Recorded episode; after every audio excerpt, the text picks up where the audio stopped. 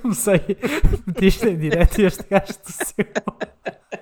o timing, o timing de um gajo começar isto atrasado e assim que carrego Go Live, este gajo começa-me a dizer quando eu ia falar. Meu, como é que é Podia ser pior, podia ter mandado uma caralhada.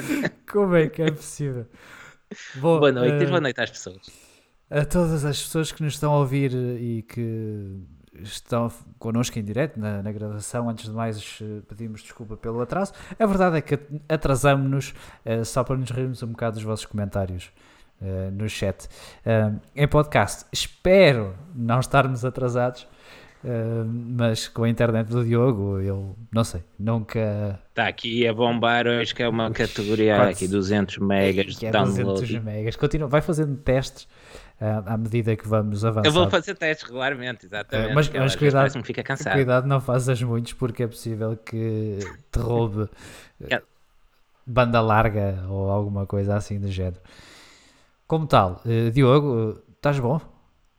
Nunca te pergunto se estás Nunca bom. pior. Nunca te pergunto se estás bom. Acho que vamos começar a, Já isto desta forma. Perguntar Já se sabes que estás estou bom. bem. E Agora, Estou bem, assim, passou Ah, bem. Não, não passei, não passei mal. Não queres realmente saber, mas era só para sim, sim, sim, sim. Olha, vamos começar. Vamos Vamos começar. Fazemos, Vamos, vou, ler, vou, ler, vou ler o script. Vamos fazer uma pequena antevisão do que, do que aí vem neste, neste fim de semana. Temos eh, o Grande Prémio do Emília-Romanha, lá como é que. O Grande Prémio de Imola, vou chamar Grande De- Prémio de Imola, não quero saber. Del made, del made in Italy, del ravioli, É. pastrami, É, carbonara, Emília Romagna. Imola. Não lhe podemos chamar Grande Prémio de San Marino? É pode ser. Queres, queres chamar Grande Prémio São Marino? Eu gosto, gosto de Grande Prémio de San Marino. Repara, isto é. Continua a ser o segundo Grande Prémio em Itália, que não se pode chamar Grande Prémio de Itália porque já tens um Grande Prémio de Itália e disputado em Monza. Isso para mim é o Grande Prémio. Em Imola, desculpa. E, isso para mim é o Grande Prémio de San Marino. São Marino, está feito. Grande Prémio São Marino. Ouviram aqui primeiro, podem dar sugestão mesmo à FIA. A partir de agora é o Grande Prémio São Marino. Eh, sim, vamos começar. Olha, eu estava a começar E pelo vamos- chat. Tu não me ouviste, mas eu estava a começar pelo chat porque o André Almeida estava aqui a dizer É é, chamas. Ganda Famalicão. Eh, bem, eu vou acreditar que o André Almeida não é famalicense, mas que ficou contente pelo, pelo resultado de qualquer das formas. Eh, é pena, eu acho que toda a gente devia ser famalicense, faria de vocês melhores pessoas. Eh, não teriam tantas alegrias a nível futebolístico, isso é certo, eh, mas opá, nem, tudo pode ser vitórias. Eh, mas pronto, é uma, algo que fica aqui para, para as pessoas pensarem. Vamos à Fórmula 1. Vamos, Vamos à à Fórmula 1. Eh, vamos começar pelo novo regulamento, Podemos começar o pelo de novo regulamento. 2025, não é o de 2022. Porque ainda não, ainda não entramos no Sim. novo regulamento, mas já se fala do regulamento de 2025, ou já se prepara o regulamento de 2025. É verdade, é verdade. Eu entendo a parte dos motores que hum, estamos basicamente com a mesma fórmula de motores desde 2014 sem, sem alterações. Hum, e, e faz sentido que a partir daí se, se estreia tão falada nova fórmula de motores, eventualmente perderá eh, a MGUH, hum, algo que até poderá levar à entrada de, de novos construtores e, sobretudo, que visa uma redução de custos, no sentido daquilo que a Fórmula 1 vem procurando já há algum tempo, mas também fiquei surpreendido quando comecei a ouvir falar em novos regulamentos aerodinâmicos hum, sem ainda terem entrado os próximos. É, é, é curioso, mas parece que há algo. Parece-me que há aqui um, um, um pequeno mau planeamento no no- nos regulamentos, porque introduziu-se um regulamento aerodinâmico primeiro e agora vai-se introduzir, ou quer-se introduzir, um regulamento ah, das unidades motrizes. A mim parece- parece-me que se calhar podíamos ter adiado o regulamento de 2002, 2022 para 2023 ou 2024 aí int- introduziam tudo ao mesmo tempo, não é? Acho que faria um bocadinho mais de sentido do que agora estar a, a investir qu- quando, quando a intenção é, é controlar custos, eh, investir mundos e fundos para o regulamento de 2022 e depois em 2025 meteres uns motores novos. Acho que não faz. Opa, não, não faz. Mas, mas não achas que era mudança demasi- demasiada mudança para, para um ano só, demasiada mudança em Mas simultâneo? isso já aconteceu. Qual, qual seria o problema de o fazer agora? Hum, eu acho que hum, não faria sentido estar a adiar mais estes regulamentos de 2022. Primeiro, porque as equipas já têm em desenvolvimento há, há algum tempo, uh, tanto que já seria suposto ter entrado em 2021 e neste, na fase de desenvolvimento atual, ainda por cima com os carros congelados para este ano, uh, que permite às equipas a partir de agora focarem-se a 100% no desenvolvimento de 22, não faria grande sentido estar a adiar ainda mais. O regulamento está definido, toda a gente concordou, de uma maneira já foi bem recebido, uh, avancemos já Mas, com ele. Põe então Quanto... desta forma, não é, uma, não é questão de adiar este ou não. É porque é que não foi possível fazer o regulamento dos, das novas unidades motrizes ao mesmo tempo? Porque é que não se introduzem as novas unidades motrizes já em 2022? Até porque estas têm anos e anos e anos. É? Sim, mas muito provavelmente porque quem, quem investiu dinheiro nelas, quem as desenvolveu, que é como quem diz os atuais construtores um, de motores, não quiseram aprovar alterações ao regulamento de motores para agora para rentabilizar ainda mais o investimento que fizeram nestas unidades motrizes. Não, não aceito, mas, mas siga. Repara, eu, eu, eu já, já há algum tempo ouvi valores, uh, ouvi falar em valores a rondar os mil milhões de euros de custos de desenvolvimento para, um, para estas unidades motrizes.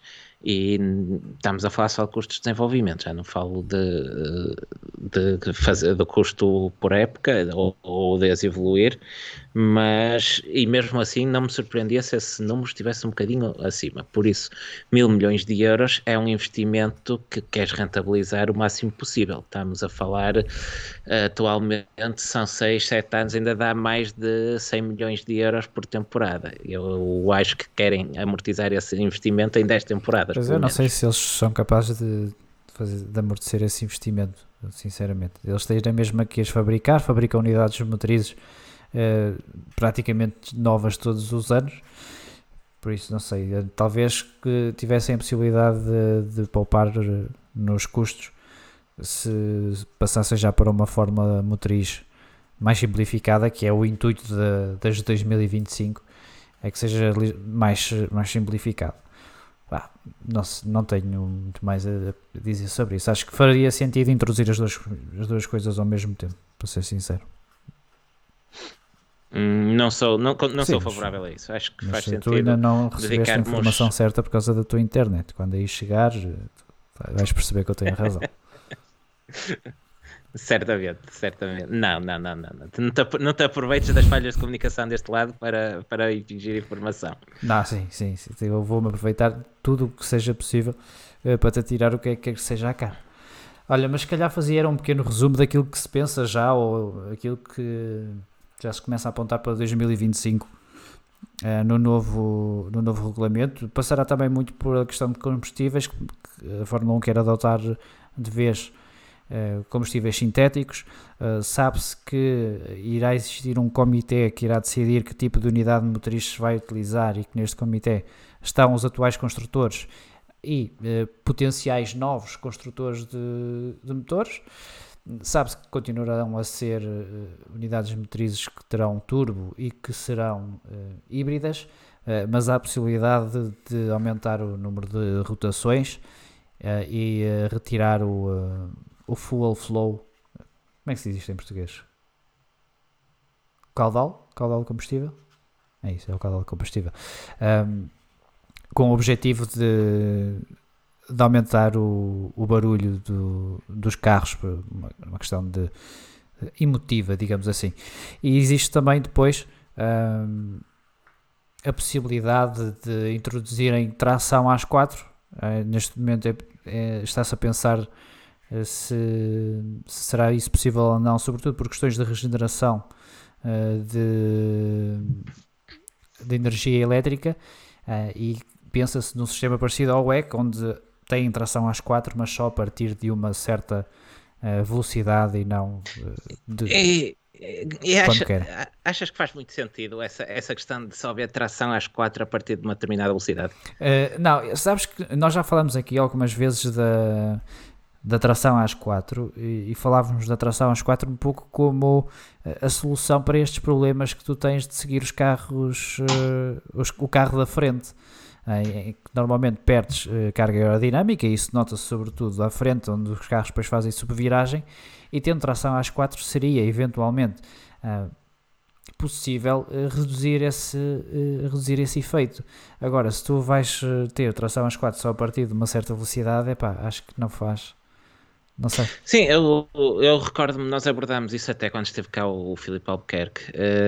Da, da, última vez e, e, eu acho sinceramente não faz grande sentido tu poderes ter uh, tração às quatro limitada a, a velocidade a uma, a uma determinada velocidade até porque hum, é interessante uh, e útil uh, para saída de curvas lentas, por exemplo, uh, mais até do que em altas velocidades. Pois, em altas velocidades não precisas.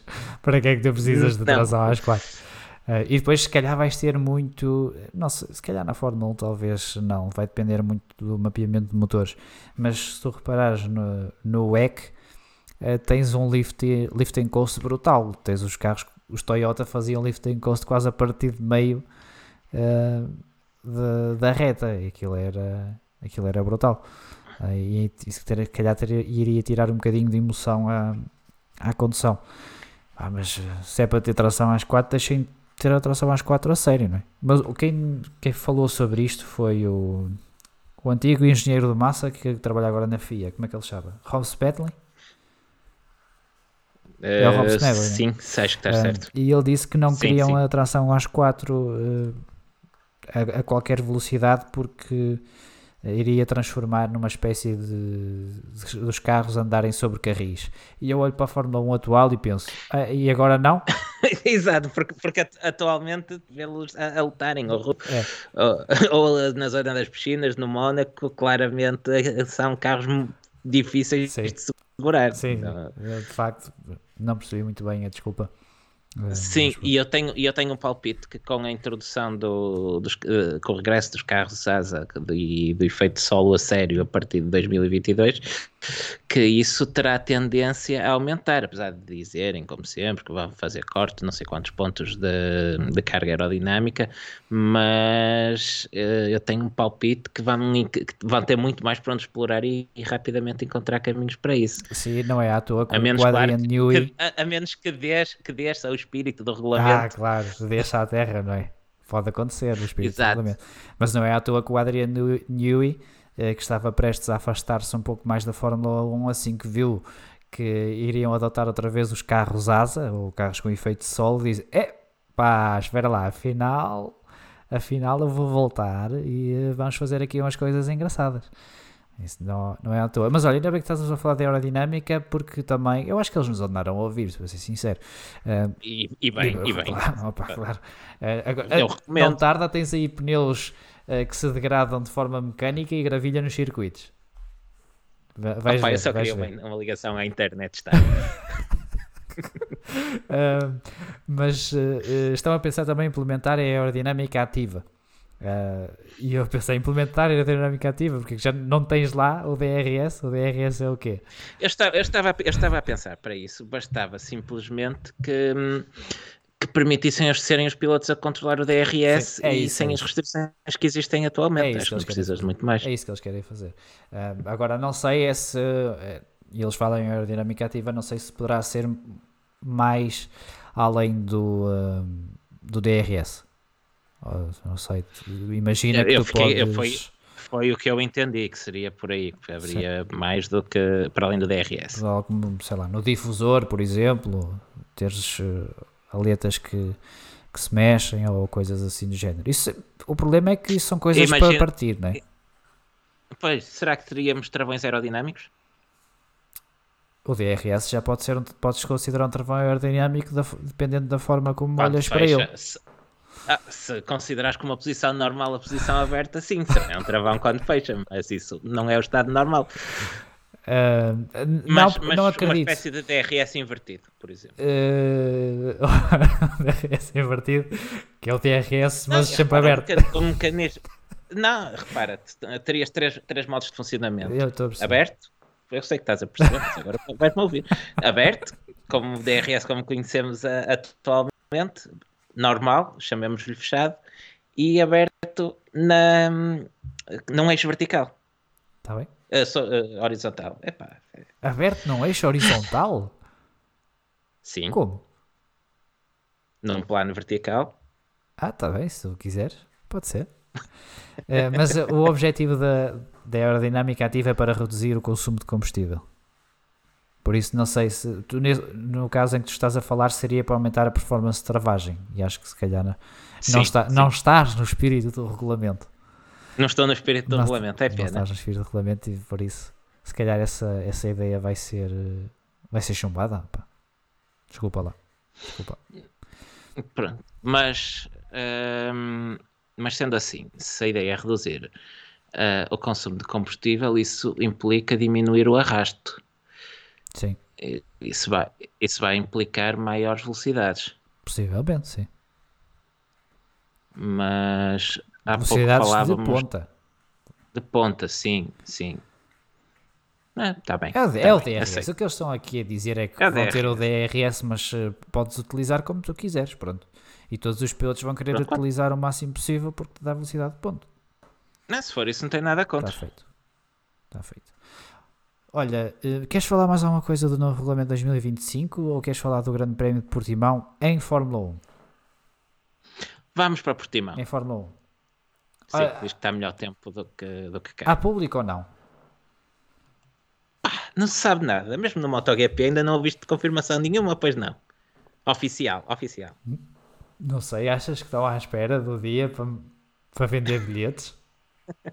Opa, já não digo nada. Eu, eu esperava que, que a esta hora, a esta distância da prova, e relembro que o MotoGP vai ter a prova no próximo fim de semana. hum, se calhar era uma boa altura para saber aquilo que já toda a gente sabe, não é? Pois, porque o Primeiro-Ministro já disse que eventos públicos eh, não, não terão. eh, não terão público, passa a redundância. Eh, mas eh, aqui há tempos nós contactamos. o- Aqui há tempos, não, depois do Primeiro-Ministro falar disto, nós contactamos o, eh, o, autódromo, autódromo. e eles disseram que não havia posição oficial. Exato. quem? Quem é que é preciso ser mais claro do que eh, eventos desportivos não porque há aglomeração de público? Não sei, se- não sei se há mais. Sim, todos os eventos desportivos estão com- sem público até à data do fim do confinamento. Portanto, não, não sei. Pronto, se calhar é, foi, é isso, esse, esse foi o comunicado oficial. Vende-se assim. Está feito. Hum, Pois, olha, diz, diz aqui o, o Bruno Correia no chat, isso é certo que não terá público, quase certo, exato, tudo indica isso, mas era esperado um, uma um comunicado, uma posição oficial da, da organização, digo Até eu, porque no- como vimos já noutras provas. Claro. Até porque no caso da, da Fórmula 1, o, presidente da FPAC, o Nia Mourinho, disse que só podia haver grande prémio de Fórmula 1 se houvesse público, até porque é preciso alguém pagar a FII que, que a Liberty pede. Ora, se não há, Porque isso, isso, continua, isso continua a deixar a velha questão no ar, quem paga a é conta. isso, quem é que vai pagar? Porque se formos nós, eh, salvo seja, se calhar temos que Não é, não é salvo seja, tira salvo seja. Uh, sim. Uh, se calhar temos que saber quanto é que vamos pagar ou não. Porque se é um contrato com dinheiro público, acho que seria mais do que justo o público ter acesso a esse contrato. Isso agora, daqui, daqui a bocado, se calhar já prescreveu o, Este, o con- o pedido, este pedido já vos prescreveu. É preciso pedir. uh, É preciso pedir algum imposto de selo ou assim para ver. Pois, pois, pois. pois. Olha, a, a- a propósito disso, pergunta-nos o, o Vitor Barreto, quanto é a FI? O valor da FI depende de Grande Prémio para Grande Prémio e eh, o Grande Prémio de Portugal atualmente está numa situação muito particular. Normalmente eh, a Liberty eh, faz contratos de relativamente relativa longa duração, 5, 6 anos, pelo menos com os organizadores. A Arábia Saudita, por exemplo, ainda agora teve um contrato de hum, 10 anos, pelo menos, extensível, para, para receber a Fórmula 1. Um, e os valores a pagar de FIIs são variáveis de ano para ano, normalmente.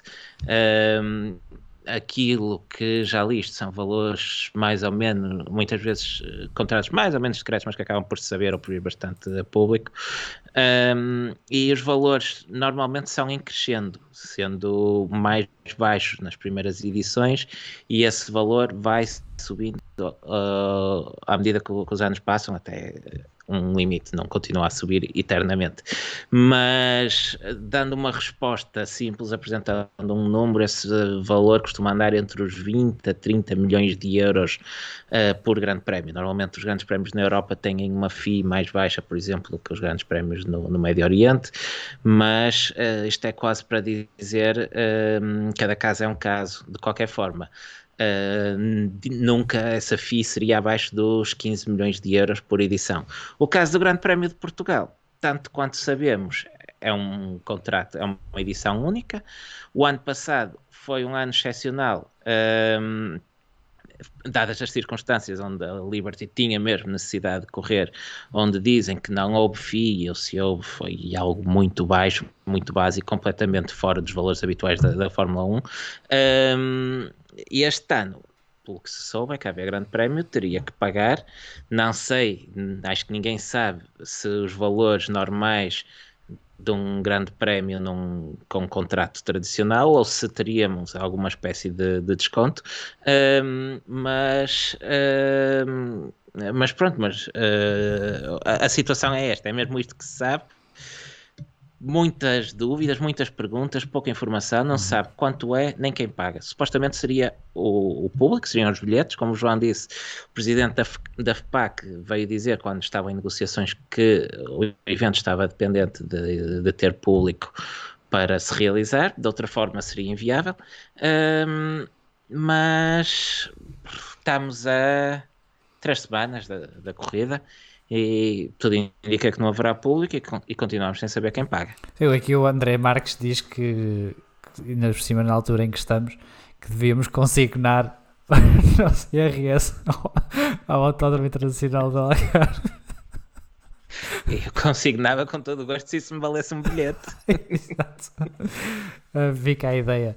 Fica a ideia no ar para, para quem quiser. Quer dizer, é melhor não, pelo não, menos, não façam pelo isso. Menos, não façam pelo isso. menos uma Não, pelo menos uma Santos quando, no, no autódromo. Mas que com menos maionese. De maionese. Uma Santos em condições. Em condições. uh... E uma garrafinha de água, assim na loucura. Ui, já estás a pedir muito, já estás a pedir muito. Com ou sem tampa?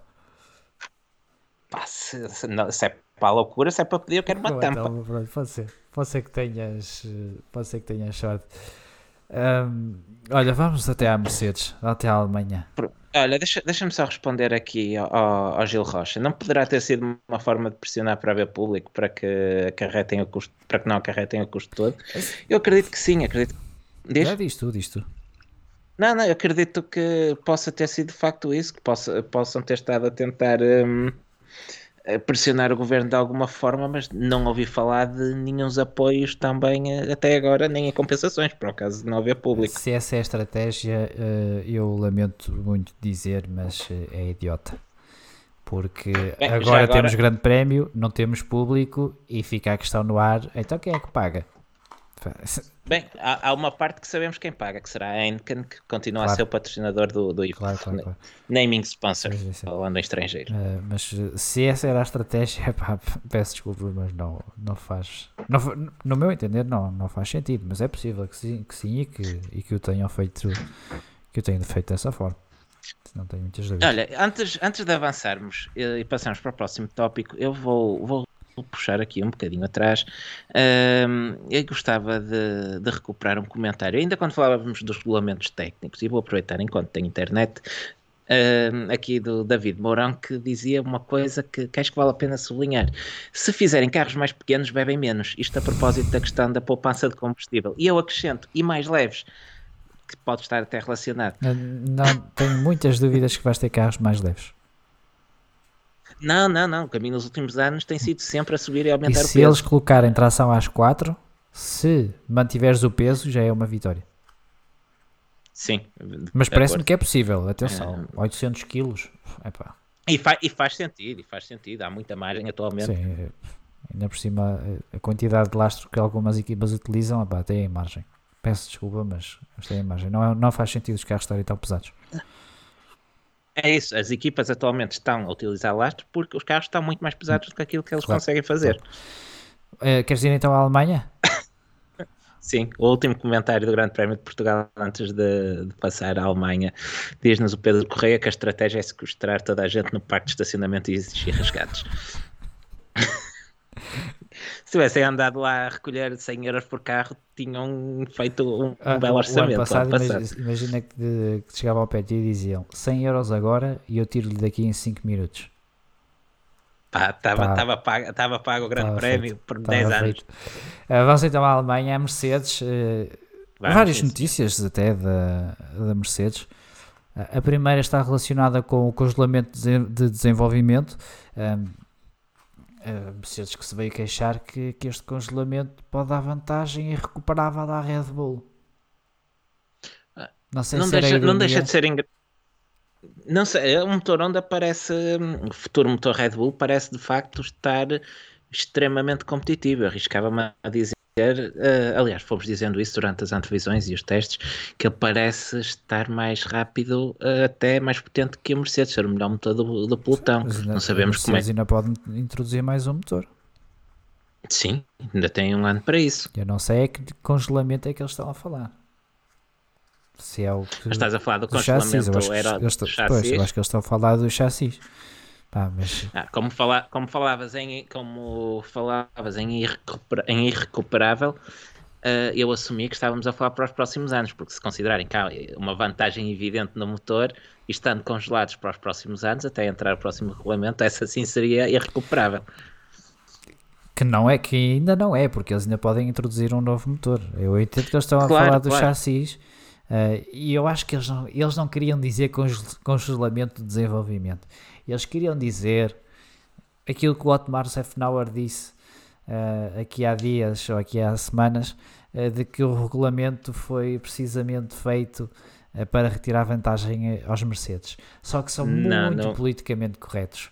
E então, ah, o congelamento e tal, porque eles podem continuar a desenvolver as superfícies aerodinâmicas, ninguém os proíbe. Exatamente. Uh, e então acho que eles queriam. Estou, é no meu entender que eles queriam falar sobre isso, mas epá, agora estar a levantar ondas não, não lhes apeteceu. Até porque um onda ainda é capaz de ser pesado. Uh, mas, mas sim, mas disseste? acho que é. nada, nada. Um onda nada. é Tava... capaz de ser pesado, foi isso que tu disseste? Disse que um onda é capaz de ser pesado. Uh, não, não havia necessidade de, de, chamar tanta atenção para não, isto. porque eu não percebi. Uh, não... ah, tá, peço desculpa. Mas uh, epá, têm. Quando a net uh, não cai, não cai. Não, não, não. não. Ah, a Mercedes tem que trabalhar, tem que desenvolver, uh, fazer desenvolvimento aerodinâmico. Eles, este ano não podem alterar o conceito. Já, já, ainda hoje li declarações, não me recordo se era do Toto Wolff ou do James Allison, a dizer que está fora de questão mudarem o conceito do carro uh, para, esta, para esta época e faz sentido. Estamos a falar de alterações profundas em termos de, de filosofia de, do carro. Eles disseram Por mesmo isso... que era fisicamente impossível fazê-lo. Exatamente, fisicamente impossível. Foi, foi esse o termo que utilizaram. Estava-se um... a falar bem. Estava a, chegar, estava a chegar basicamente à conclusão. Por isso, olha, é o que temos. Eles concordaram com a, claro. todos concordaram com as alterações. A Mercedes parecia muito confiante. Agora que viram que perderam mais vantagem do que estavam a contar, já não estão tão satisfeitos, mas faz parte do jogo. Eh, as regras foram concordadas por todos e agora, naturalmente, quem se sente mais prejudicado vai ser quem vai reclamar mais e a Mercedes está a fazer parte dela. É isso. Também da Mercedes, sabemos que James Ellison foi uh, promovido a CTO, uh, ou siglas significam Chief Technology Officer, uh, ou seja, ou diretor, seja diretor técnico, técnico e Mike Elliott vai para o lugar de James Ellison como, como é que eu vou dizer isto? diretor técnico. Estava também não, Não, percebi. há aqui não uma percebi. diferença estrutural nos diretores técnicos da Mercedes. O James Ellison vai agora fazer trabalho eh, mais de fábrica, digamos assim. Acho que isto é uma a forma da Mercedes preparar já ou melhorar a preparação para 2022 no novo regulamento.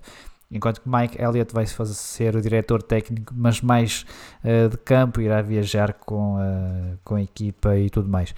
Atenção, porque vi algumas pessoas eh, confundirem o James Ellison com o James Valls. O James Valls é que é o Valtteri It's James. O, o It's James, Ellison é, é outro, é o senhor mais alto de cabelo branco. Exato, é o diretor técnico. Não, esse é o Mike Elliott. Exato. É o CTO. Ahm, ainda na Mercedes também. Mas é, é não, é não. Estas alterações só entram em vigor a partir de julho. Ah, é?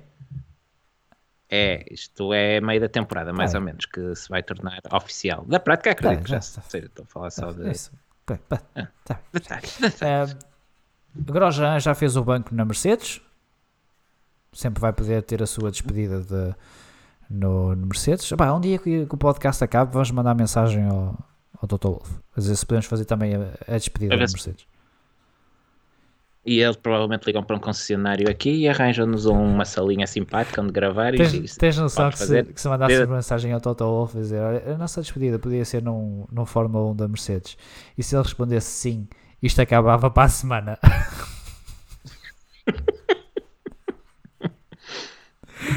Eu não te quero desapontar, mas isto ia continuar porque é que ia acontecer? Íamos chegar ao carro, não íamos caber. Ah, não, desculpa, não desculpa. Eu ninguém nem que fizesse eh, quaresma, nem que fizesse. Ias Eu fazer ia-. Exato.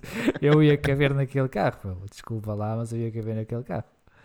Ah, pá, nem que fosse no banco do Bottas, que ele é assim mais largo, assim mais, tem mais caparro, eh, mas eu ia caber. E tu perguntavas se cabias no, no banco do Roscoe Olha, também.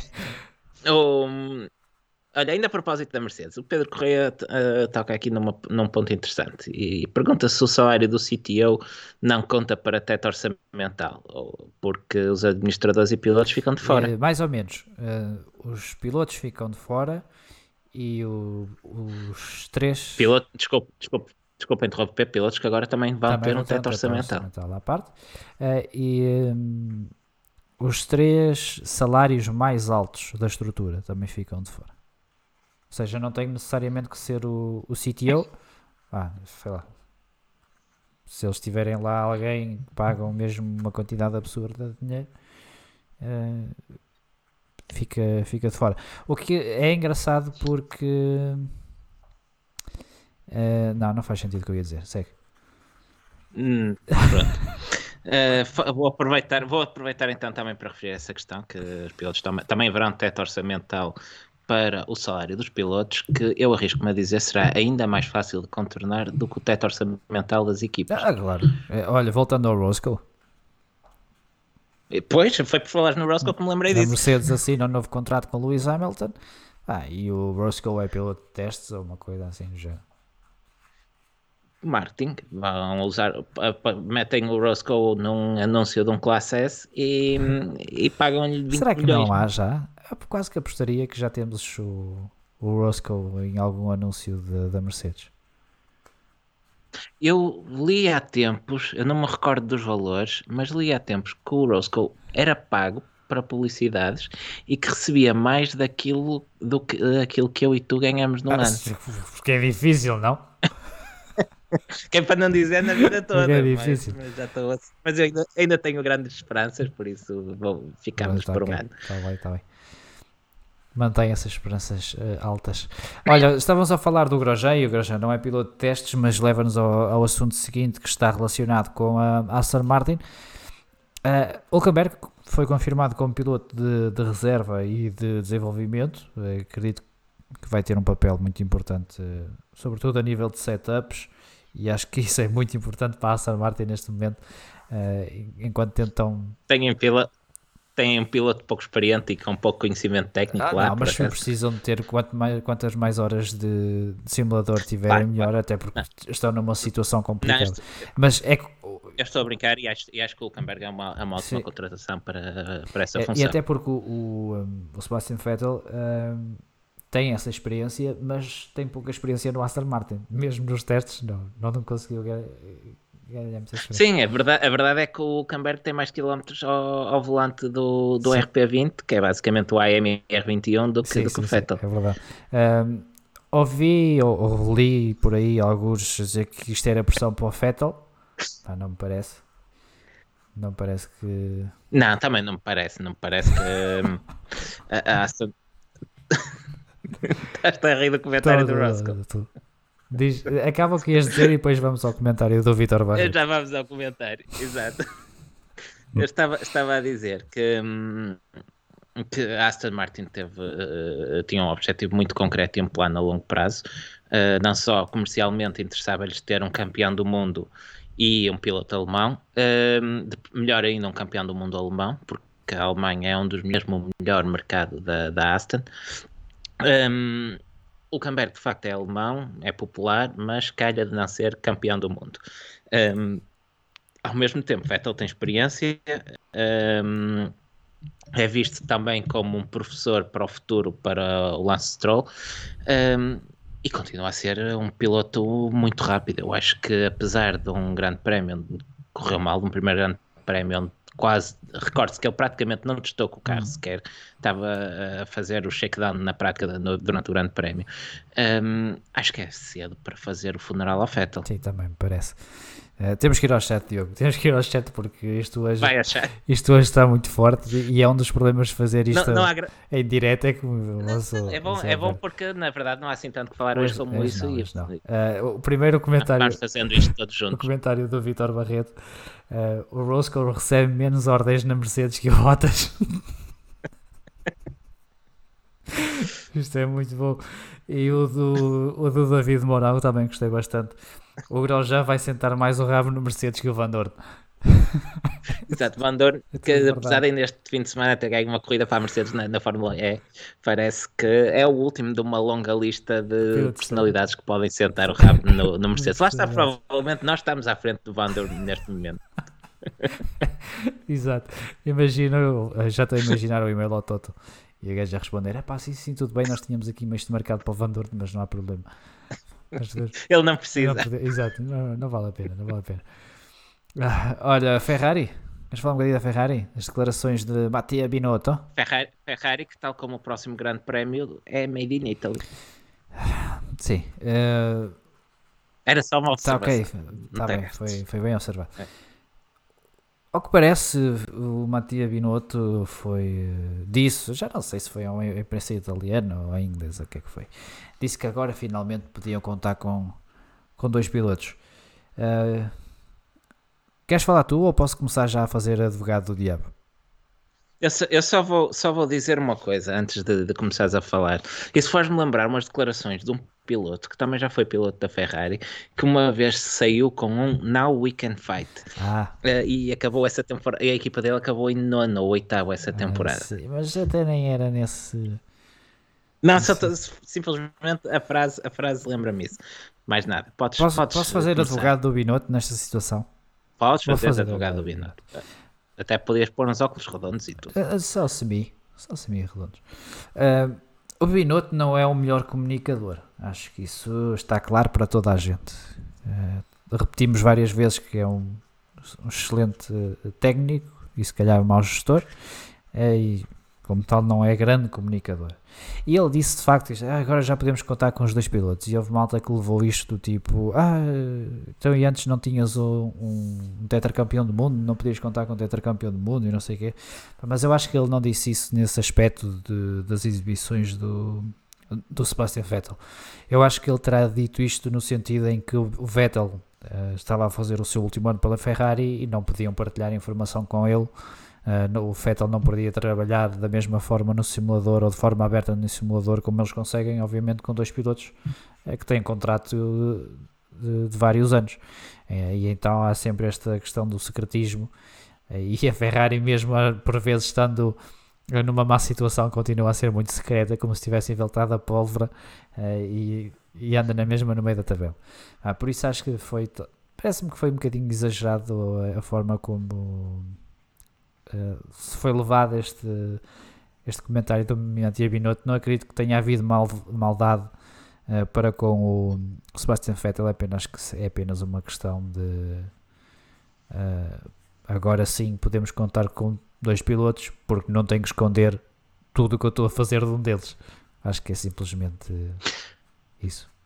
Olha, olha menino, hum, o que é que eu tenho a dizer disso? Tenho a dizer que estás a usar demasiados argumentos sensatos, bem estruturados e com lógica para o meu gosto, que eu estava aqui preparado para, para uma tourada, para, para poder descascar aqui um bocadinho, mas o que tu estás a dizer faz sentido e isso chateia-me. De qualquer forma, eu, eu prefiro acreditar que Binotto e Fettel não saíram os melhores amigos e aproveitou também para mandar uma tacada a dizer que tivemos um piloto que esteve um ano a cagar-se para isto. esteve, esteve. esteve.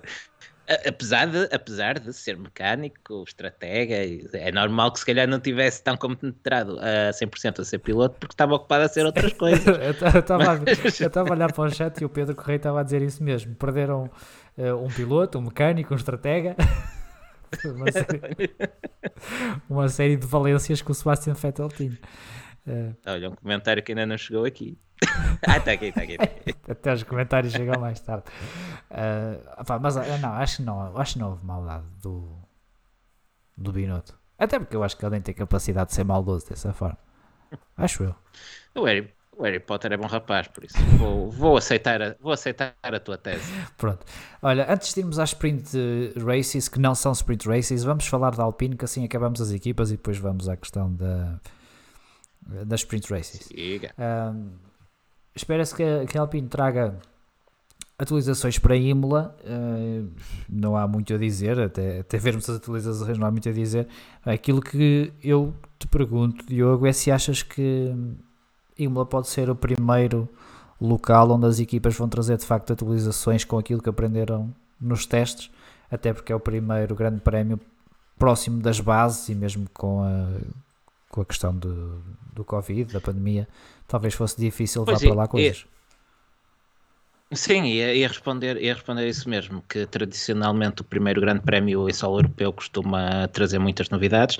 Normalmente ocorre mais tarde, já, já mais para maio, não que a gente esteja muito longe, mas uh, nos últimos anos temos tido, uh, tem sido o grande prémio de Espanha, se não me falha a memória, o primeiro da temporada sim, europeia. Sim, sim. Normalmente é esse, um, esse desastre, essa catástrofe que inicia a temporada europeia. Ou é o Mónaco? É, temos algo não, eu acho que é tem sido Barcelona antes de Mónaco. Mónaco normalmente é no fim de semana da Indy 500, é por volta de 25 é de maio, normalmente.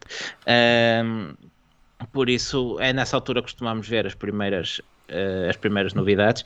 E este ano, como dizias, isso ainda deve ser mais acentuado pelo facto de até agora terem estado longe de casa. O que foi para o Bahrein foi o que tivemos, para os testes foi o que tivemos na, à partida e hum, alterações mais profundas dentro daquilo que os regulamentos atuais permitem, uh, teriam que esperar pela, pela Europa, que chega-nos agora em Imola. E o que é que esperas das atualizações do Alpine? Nada. Não chegou a chave mesmo, então. não, não, chegou mesmo. Mas, agora fiquei surpreendido com esse nada tão direto. Uh, mas pronto, está bem, olha.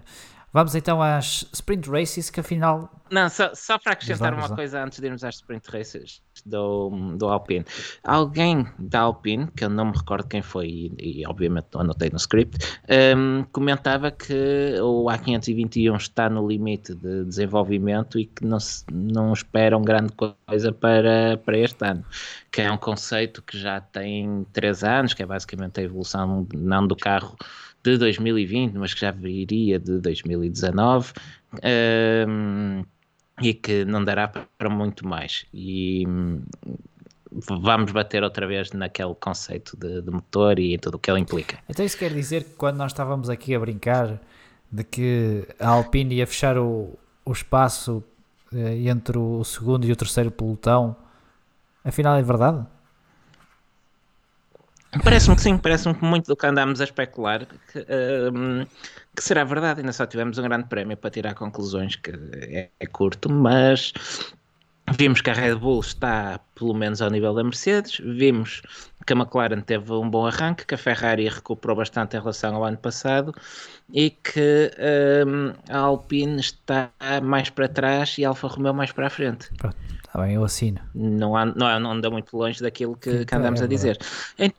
Entretanto, ainda a propósito das peças de nova temporada, pergunta-nos aqui o David Mourão, e em particular pergunta Olha para ti, curiosamente, se a Mercedes já traz o W12 para a Europa ou vão continuar a usar o W11B até a fase final das Américas. Eu acredito que hum, houve, houve um delay, houve um delay por causa do, do canal do Suez eh, e que as peças não chegaram ao Bahrein. Uh, e, e, sendo assim, acredito que em Imola, se obviamente já conseguiram trazer as peças do canal do Suez outra vez para Imola, porque claro, as peças já lá estavam e acredito que em Imola podemos ver uh, finalmente o W12. Eu pensei que o e-mail da encomenda de W12 tinha sido enviado daqui, de minha casa, e por isso falhou. O quê? O quê?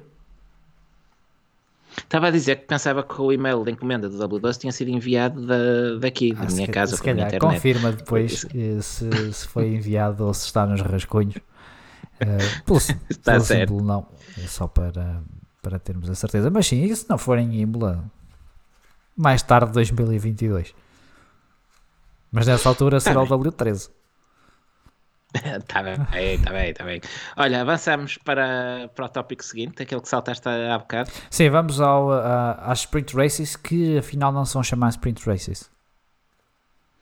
Então, Sprint Qualifying. Sprint é? Qualifying. Sprint Qualifying. Vamos ter três uh, Sprint Qualifying Uh, Silverstone, Monza e Interlagos.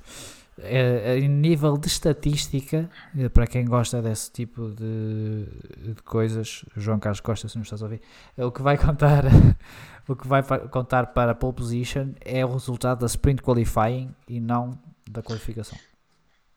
Isso, isso é uma pergunta muito pertinente, porque nós andamos a, a, encher o nosso, o nosso site, que vale a pena passar por lá, recomendo, recomendo muito, eu aprecio, uh, com informação estatística de pilotos e equipas. Faltam-nos ainda duas ou três equipas, mas nos próximos dias ficam completos esses, esses registros. Não é discriminação por ninguém, tem sido ao calhas, basicamente. Uh, mas essa informação está lá, compilamos isso tudo e é bom que não venham agora baralhar mais a questão das estatísticas, que já temos confusão que chega, e, e, ainda bem que definem claramente o que é que vai contar como pole position para, para a estatística. Mas, sendo assim, a, a pole position da qualificação conta para quê? Para alguma coisa? Não, não conta? É como se fosse um primeiro lugar nos treinos livres. Pronto, e então, eu suponho também que esteja definido que se teremos a qualificação clássica na sexta-feira e a sprint qualifying uh, no sábado. Sim. Não vamos perder espetáculo, não vamos trocar uma sessão de uma hora animada por uma de meia hora no sábado, que é o dia que normalmente uh, a maior parte das pessoas consegue ver. É, mas isso já estás a supor então que essa meia hora não vai prestar. Não, não digo que, que não vai prestar, digo é que meia hora é metade ah, de uma. Está bem nesse sentido.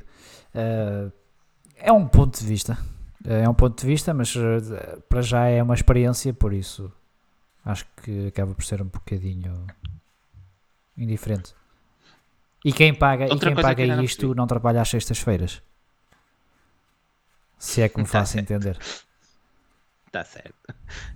Um, vou, vou, vou, mas não, em termos de visibilidade, patrocinador, se calhar dava jeito de ser visto na Europa e nas Américas Sim, também. mas quando tu ligas a televisão e é o Aramco o grande prémio, depois na Europa vês a corrida, a sprint qualifying no sábado e a corrida no domingo e, e olha, ficamos contentes, não é mesmo?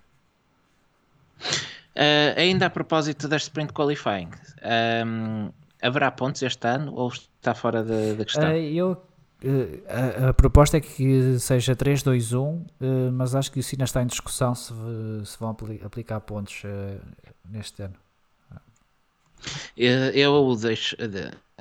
não sei se já disse aqui, mas se não disse, passo a dizer que sou contra a atribuição de pontos nessa corrida, porque isto no limite podes ter um campeão definido ao sábado. Sim. Neste caso, Interlagos, qual é a prova? É para o final do ano?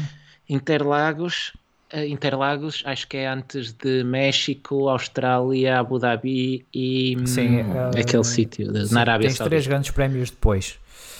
Uh, epá, não, então é depois do se, A não ser que seja que esta temporada seja muito uh, desequilibrada, não acredito que isso venha a acontecer. Mas pode sim, acontecer mas, no futuro mas, se for implementado. Pode vir a acontecer se isto vier a, se isto vier a ser uh, para, para manter, isso vai permitir decidir campeonatos sim. ao sábado. E eu recordo-me especificamente quando foi uh, quando passaram a atribuir o ponto pela volta mais rápida, do qual eu também já não sou muito fácil, sincero.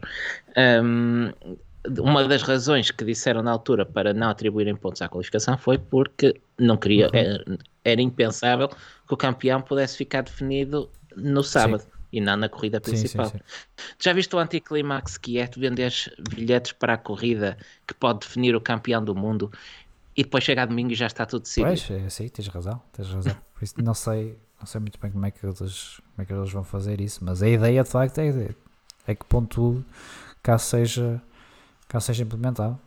Vamos, vamos lá. E outra coisa, outra coisa que me chateia muito é, imagina que o campeão no final do ano é decidido por um ou dois pontos que vieram de uma corrida de sprint, por exemplo. Achas é que será bom para a Fórmula 1 que o campeão seja decidido com base numa experiência? É, não, isso, isso é. Não, não concordo que eles atribuam pontos este ano, se, se esse for o plano. Espero que não seja. Uh, porque não, não fazia muito sentido, de facto. Uh, respondendo aqui a duas perguntas uh, no, no chat, eu vou começar pela, pela, pela, última do Daniel Almeida, que pergunta: Mas então a qualificação nesses grandes prémios não vai contar mesmo para nada? Uh, não, não será assim. A qualificação decidirá a grelha de partida para a sprint qualifying, ou seja, a qualificação vai decidir a ordem de partida para a qualificação. Sim, menos mal que não é nada invertido. Sim, ou por, posição no campeonato hum. ou qualquer coisa assim. Um, Pergunta-nos uh, também, Pedro Correia, o terceiro treino livre entre a qualificação e a sprint qualifying, certo? Uh, quando os carros deverão estar em parque fechado e não se pode mexer no setup. Uh, eu também entendi isso do que ouvi até agora. Que os carros aí já terão que estar em parque fechado. Mas, mas devem estar em parque fechado, se, devem fazer alterações ao parque fechado para que o parque fechado comece a contar depois da sprint qualifying. Até porque a ideia será ter na qualificação os carros com um setup de qualificação.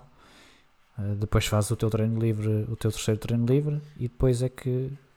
Mas, pois, mas o que tu estás a dizer é o que faria sentido. Mas o que se tem falado até agora é que o terceiro treino livre seria entre a qualificação e a sprint. Sim, mas isso não tem nenhum problema a nível de setup se tivessem parque fechado desde o fim não, da não, qualificação, o que é que vais fazer? O, o parque fechado uh, passará a ser a partir da sprint qualifying.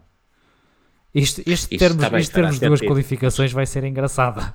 É, é, é, de... é, mas, mas falou-se, e como se sabe ainda não está 100% definido nesta altura, mas falou-se que poderia haver um parque fechado após a qualificação, o que dadas estas questões que estamos aqui a levantar não fará muito sentido. Uh, mais uh, duas perguntas aqui. Uma de João Leite, não que não és tu, que pergunta qual vai ser a duração da, da sprint qualifying. Meia Sim. hora é o que está previsto. É uma corrida de meia hora. Se, uh, ou seja, não será por número será de. Será que vamos ter paragem no meio? Se partirem de, eh, de softs, é muito provável. uma sprint qualifying com uma paragem no meio, pá, pronto, eles lá saberão. Pois, eles pois. lá saberão. E respondendo novamente ao Daniel Almeida, sim, a grelha vai ser definida pela Sprint Qualifying. É, sim, exato. A grelha de domingo. A grelha corrida, de domingo, sim, a grelha da corrida principal. Sim, sim. Isto tem tudo para. A, a Fórmula 1 já tem regras confusas que não são fáceis de seguir pelo fá casual. Isto tem tudo para tornar ainda mais confuso. Tu estás a imaginar as conversas de. Pá, estive a ver a qualificação. Qualificação de, de quê? Da qualificação. A qualificação da corrida ou da qualificação é, é. da qualificação? Não, qualificação da qualificação que dá ao sábado. Não, que dá à sexta. É, é, é isso. É isso, imagina, convidas um amigo ou alguém que não acompanha tão, tão regularmente a Fórmula 1, vem lá a casa ou até convencer um grande prémio. Estamos lá sexta-feira, sim senhor, isto quer giro. Ah, olha, é Hamilton, mais rápido, então vai sair da pole. Não, vai qualificar-se da pole. Exato, exato. Vai, vai ser engraçado. Uh, vamos ver como é que se comportam os pneus da Pirelli com a, os pilotos a tentarem puxar por eles, não é? Porque só é só meia hora e eu acredito Pois. que eles vão ao fundo. Pois, isto, isto é o mais interessante. Que, Como assim? Isto pode haver duas paragens em meia hora. Pois pode. Eu arriscava três, mas. É. Uh, três, uh, não, desculpa, estava a pensar a confundir com stints, ia dizer três stints, duas paragens, obviamente.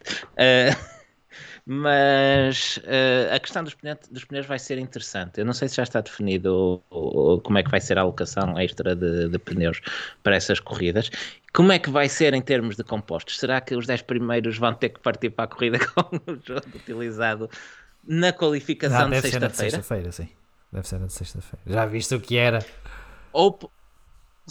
Isso era pior com uma grelha invertida. Giro, tu começares com um Pirellis com, com 10 voltas é pior que uma grelha invertida. E eu dizia, eu, pá, eu dizia, pá, eu saio sabes, da grelha, quero lá saber, meu. Sabes, sabes da que grelha é que ia não, acontecer? do pit lane. Ia acontecer que na última ia acontecer que na última volta toda a gente ia parar. Ah, sim. Ia ter toda a gente a parar porque ninguém ia querer partir certeza, da, da frente. De certeza absoluta, de certeza absoluta. Ia ser como aquela terrível ideia do, do qualifying knockout em que toda a gente depois só ficava mesmo para, para o fim e aquilo foi feito para ter mais ação em pista e ninguém ficava em pista. e ninguém ficava em pista. É, ia, ser, ia ser lindo, ia ser o caos total. Fazer double stacks e caraças ia ser, ia ser espetacular. Um, eu, eu juro, que, juro que eu estou mais curioso, o que eu estou mais curioso é para ver como é que funcionam os Pirelli quando estiverem a ser puxados uh, num carro que não vai estar cheio, o depósito não vai estar cheio, mas que vai ter algum combustível. Acho que vai ser engraçado. Sabes o que é que isso, sabes o que é que isso nos, nos pode mostrar? Pneus a arrebentar? Pode mostrar. Não, pode mostrar que é giro ter corridas onde se anda a fundo. Em vez de andares a gerir pneus. Pois, eh, sim, vai, mas vai-nos mostrar, sobretudo, que de facto estes pneus são uma valente porcaria. Pois, pois. Diz-nos o André Almeida que tem ideia de ter lido que era free choice uh, na, nas duas corridas, mas uh, fica ainda a questão no ar, que eu ainda não vi esclarecido em lado nenhum. Mesmo sendo escolha livre, um, vamos ter mais compostos por fim de pois semana. Isso também eu e não de vi. tipo? Uh, se os pneus. Eu acho que faz sentido que seja escolha livre desde que Sim, sim, sim. Da, retirem da, da pool de pneus disponíveis, mas terá que haver mais jogos. Ah, eu não metia mais, eu não metia mais. Pá, se, se é para, para experimentar, é meter aqui um jogo tático com isto também. Agora é certo que os pneus não valem um chavo e claro que se calhar vai ser preciso mais porque senão as equipas não chegam ao fim do, da corrida, mas eh, eu não, não metia mais pneus. Silverstone é uma das corridas, é uma das pistas que está na cagando. sim, sim, sim. Tem sim, tudo sim, para sim. correr bem, não meterem mais Sim, mas o, o- acho que o Kvyat eh, até não renovou por causa disso. mas sim, Silverstone será uma delas. Silverstone será uma delas. Olha, David Mourão faz-nos um comentário muito pertinente. Corridas de sprint a fundo, mas vocês veem a Fórmula 2. É verdade. Mas- E esses pneus da Fórmula 2 para o ano vão para vão para a Fórmula 1. É, e aquilo não, parece que não está a correr nada bem, mas eh, bom, vamos ver. Vamos ver. Olha, o José Paulo Ribeiro pergunta-nos também: vamos imaginar que a Fórmula 1 tem a brilhante ideia de uma qualificação como na Fórmula E. Até suspiro. Esta- a Fórmula o 1 que já teve uma coisa ideia? parecida. Lembras-te quando fazia uma volta de cada vez? Lembro-me, Eh, lembro-me. a Fórmula 1 fez É. uma coisa que é, na Fórmula E é por grupos eh, e estão grupos em pista, mas a Fórmula 1 aqui há uns anos eh, tinha um sistema de qualificação e aquilo depois era a média de uma volta de um dia e de uma volta no outro, não era? Uma coisa assim já. Não, isso, isso foi outra. Eu penso, eu já, estou, já são. hum, isso já foi há uns anos, eu estou a falar de cor. Eu penso que isso foi uma ideia ainda mais de vida ainda mais curta e que foi alterada ao fim de três ou quatro corridas, que era a média Isso é das uma duas assim voltas. estúpida.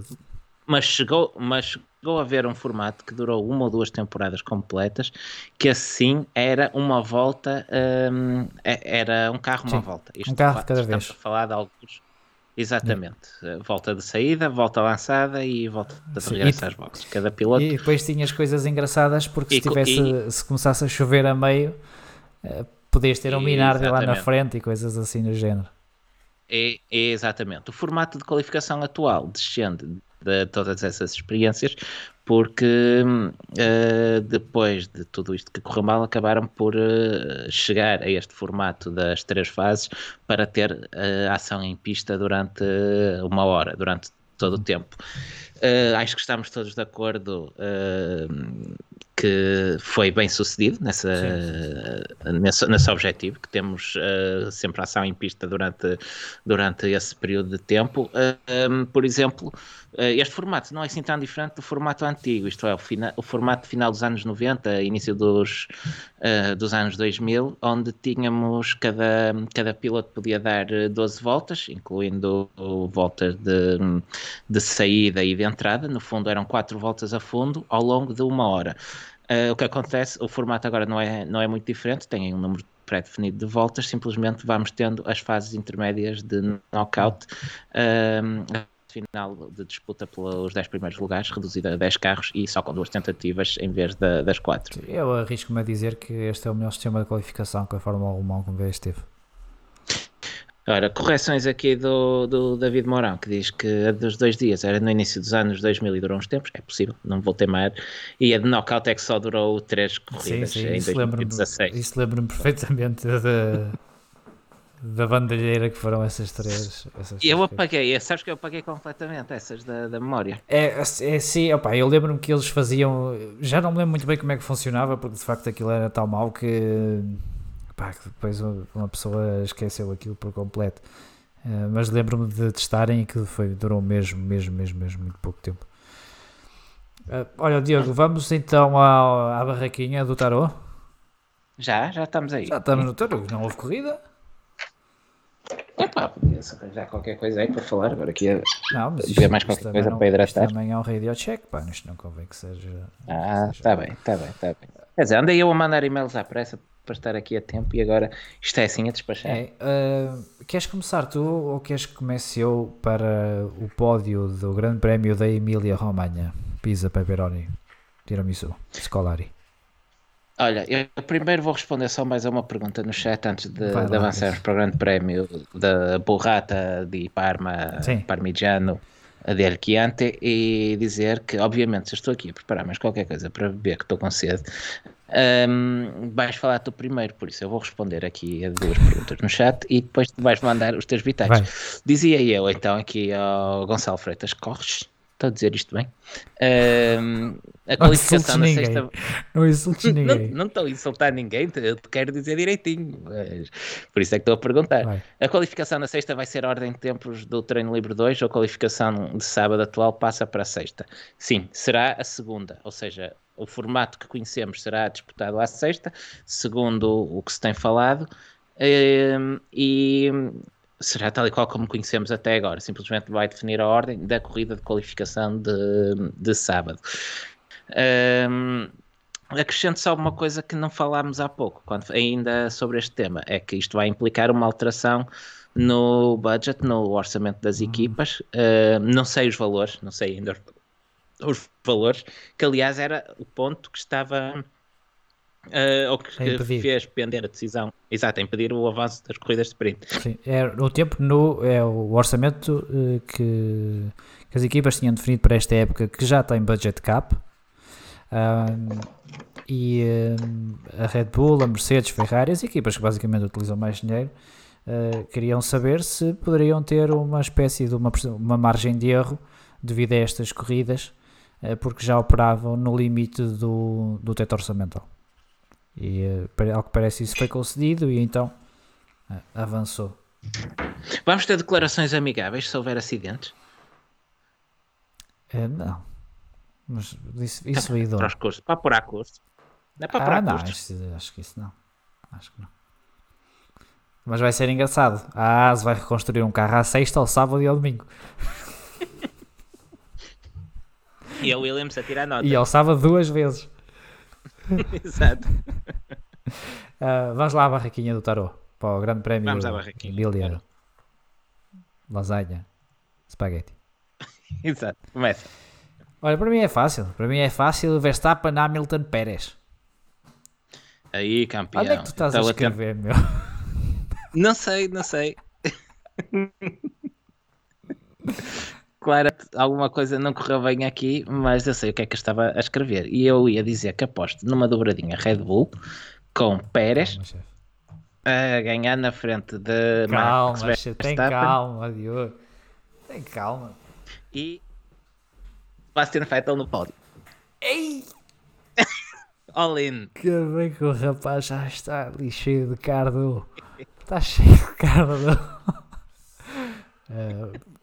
Está bem? O que é que queres que. Eu, eu ia, escrever, eu ia escrever Hamilton, que era a escolha lógica, mas entretanto pousou em mim o espírito do, do regulamento ah, e, okay. Exatamente, e fez-me ver a luz. Está bem. Tá e vai ser, vai ser uma epifania dos Aston Martin e vamos ter o regresso de, de Vettel, só para chatear os bifes que andam a dar como morto e enterrado. Pronto, está bem. Uh... É, é, mais um desejo do que. Do que pois, não vai acontecer, de facto, não vai acontecer. Uh, olha, vamos então fora do círculo um bocadinho. Temos Grande Prémio de Portugal no, no fim de semana, Grande Prémio em, eh, em MotoGP, obviamente, um, em que o desejo parece-nos praticamente toda a gente que nos ouve será que Miguel Oliveira vença. Uh, e, e é isso, não é? Sabemos que tem tido, tem, a KTM tem tido alguns problemas, ou pelo menos no Qatar teve problemas a nível do. do Miguel, Miguel Oliveira que dominou o Grande Prémio de Portugal do ano passado, a última sim, prova da, sim, da temporada sim, de MotoGP. É verdade. Uh, e para este uh, fora do circo no, com o MotoGP, uh, nós pedimos ao David e à Carolina do automóvel e temos aqui a, a rúbrica Búzios Automóvel. Ou seja, pedimos, pedimos, pedimos a alguém que, que, perceba. que perceba mais de MotoGP do que nós. Não é muito difícil, não, não é uma fasquia muito uh, Nós, de qualquer das formas, vamos lançar aqui o nosso, o nosso pódio. Uh, mas se calhar eu passo a, a, dizer aquilo que o David e a Carolina nos enviaram. Uh, e se quiserem ouvir falar num podcast de MotoGP, o Automóvel, com a David e, e a Carolina, faz podcast de, de MotoGP. Nós não fazemos porque íamos meter os pés pelas mãos e acho que isso não, também não tinha, uh, não tinha grande interesse. O David diz que uh, teremos Vinhales, uh, Zarco e Banaia. e a Carolina diz que temos o Oliveira, claro. Eu já, já gosto mais da Carolina só por causa desta, deste pódio. Oliveira, Quartararo e, e Vinhales. Ambos disseram-nos que falaram sobre esta questão do, do da frente da, da KTM, que tem tido algumas dificuldades. Uh, ambos falaram também uh, de, de Quartararo e de, de Vinhales, que começam bem, uh, começaram bem o ano e que são pilotos que, que começam bem as temporadas e por isso serão possibilidades também à, à vitória. Diogo, queres dizer tu o teu pódio? Do Grande Prémio de Portugal. Sim, eu uh, uh, mais uma vez uh, vou, vou mandar uma completamente ao lado. Ou não, não, não, não, não. Porque aqui é muito difícil separar uh, aquilo que, que quero do que, do que acho, uma vez mais. E o meu conhecimento de MotoGP também não é assim tão profundo para me, para me permitir análises muito profundas. Mas obviamente que eu vou apostar no Miguel Oliveira para, para vencer, mesmo tendo visto o arranque, um, vamos lhe chamar fraquinho, para ser simpático, das KTM no, do Mundial. Um, coloco uma Yamaha em segundo também. Um, parece ser a moto mais forte nesta, nesta altura do campeonato, a do Quartaro. Quartaro? E, um, do Quartaro? Vou... Tá Quarta, quarta, Quartararo. Quartaro, porque Quartararo. Quartararo. Ah, pá, já viste? Isto é, é, é um trava-línguas quase. Quartararo. Uh... E assim vais pôr o quem? O, o Kona, como disseste no outro dia. O de Kona. Não, não. Não, vou pôr uma Ducati. Vou apostar no Jack Miller. Jack Miller. Sim, senhor. Porque andam muito, andam muito força nas retas, não é? Muito rápido, muito rápido, exatamente. Ah, eu também vou é. pôr o Oliveira em primeiro, acho que faz todo o sentido. Ou não. Mas vou pôr o Oliveira em primeiro. Em segundo vou pôr o, o, Jack Miller. E basicamente são os mesmos dois do ano passado, primeiro e segundo. Marques assim, a campeão. E Marques a completar o pódio.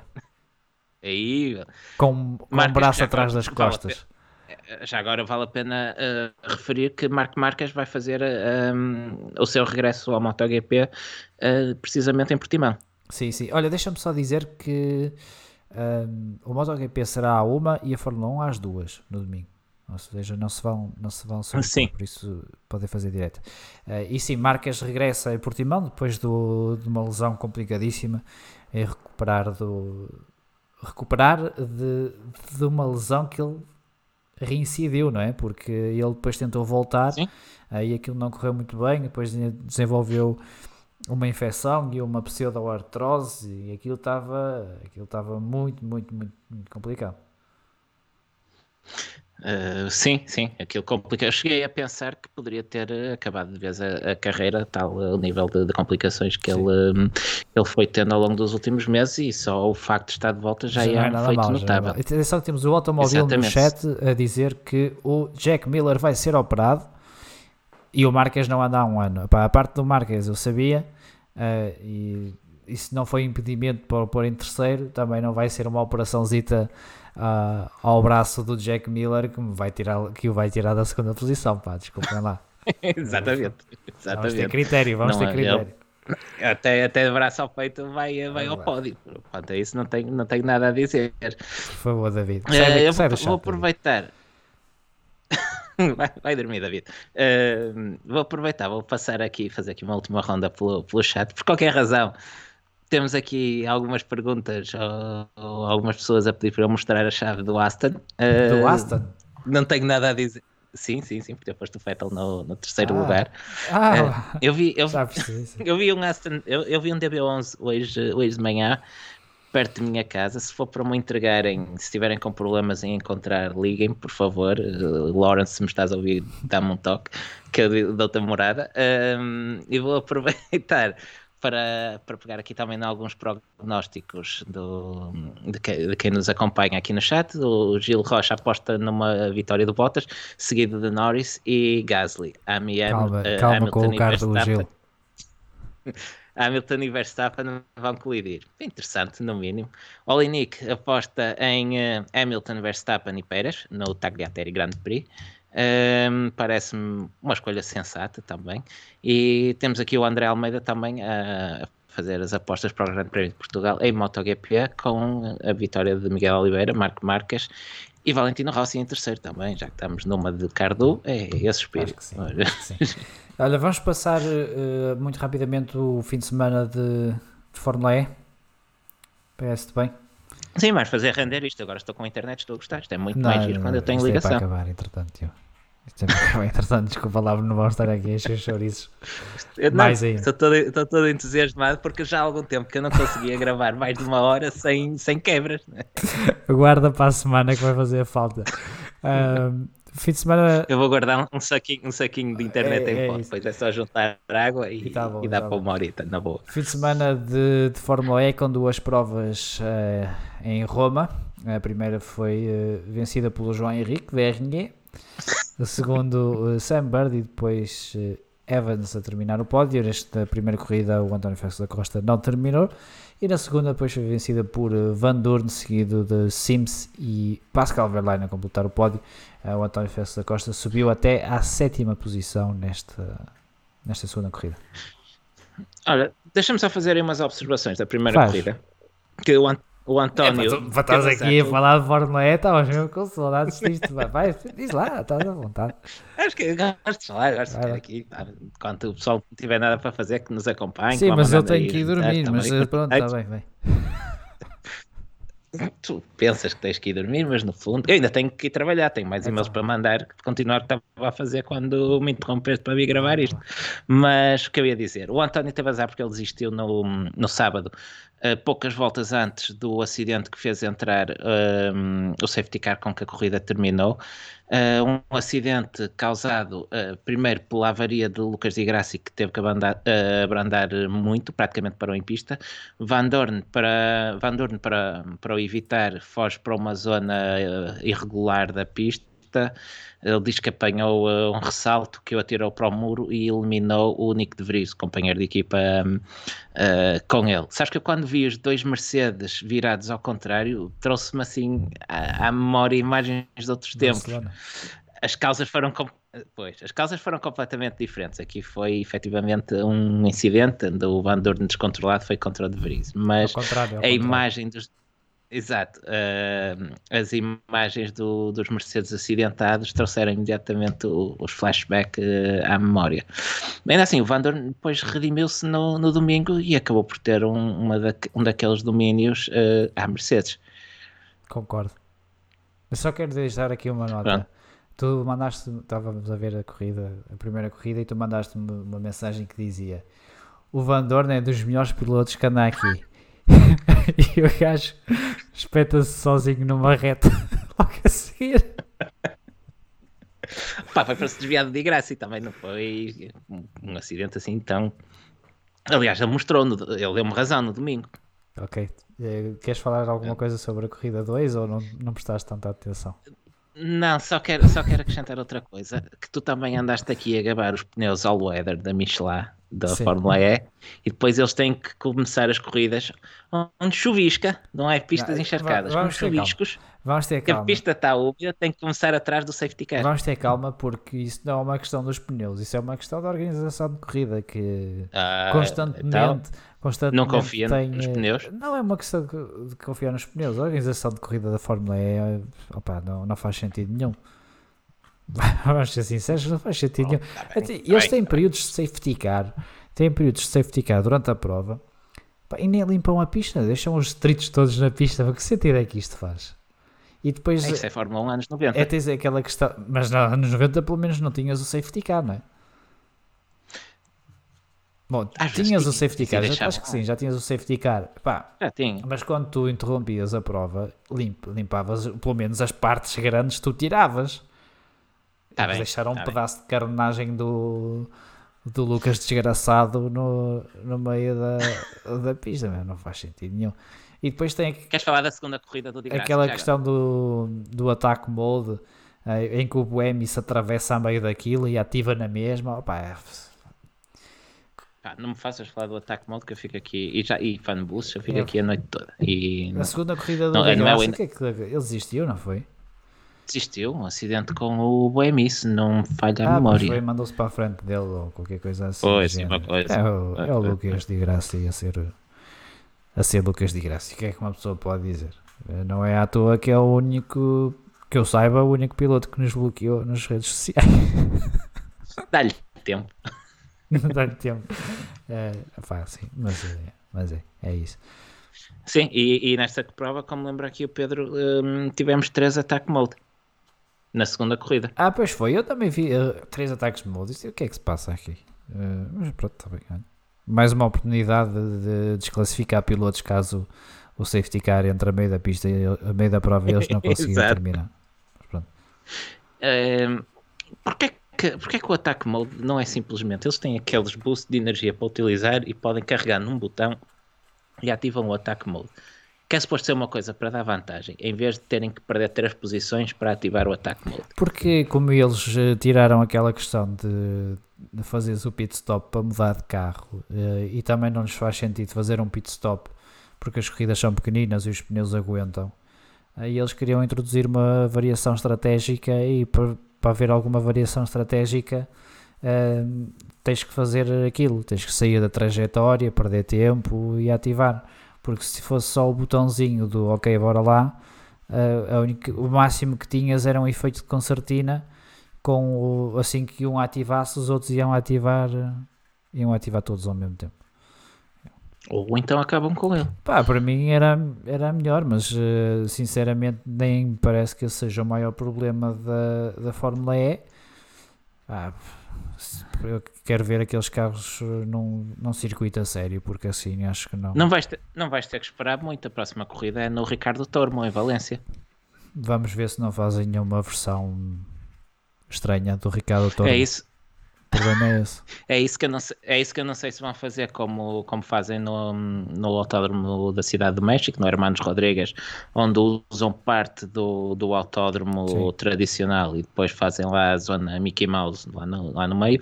Ah, mas ainda assim, aquilo que eu me recordo das corridas do México é que são das melhores corridas de Fórmula E Pois que já foi. vi, porque, porque tem aí uma pista a sério para Pois é. correr, ou pelo menos parte Pois dela. é, pois é. Por isso eu tenho algumas expectativas para a corrida de Pá, Valência. vou ver. Eh, Eu, eu, o ano passado, se não vi as corridas todas, devo ter falhado uma ou outra. Eh, Este ano, igual. Mas às vezes estou a ver aquilo e penso, pá, mas porquê que eu continuo? Pá, e é certo. e, e tenho, acho que muita gente vê aquilo por causa do António Félix Costa, porque senão não vi. Sim, dá-nos sempre uma motivação. Da... Ma- pá, mas, Mas- mas aquilo tem potencial. Uh, não é. Sim, sim, sim, Acho que os carros, a tecnologia dos carros, eles querem vender aquilo como muito futurista, mas pá, não é propriamente futurista. Se eu pegar num Tesla e tirar tudo o que ele tem lá dentro, o, o Tesla anda tanto como aquilo. Ah, também não vamos enganar ninguém. Um...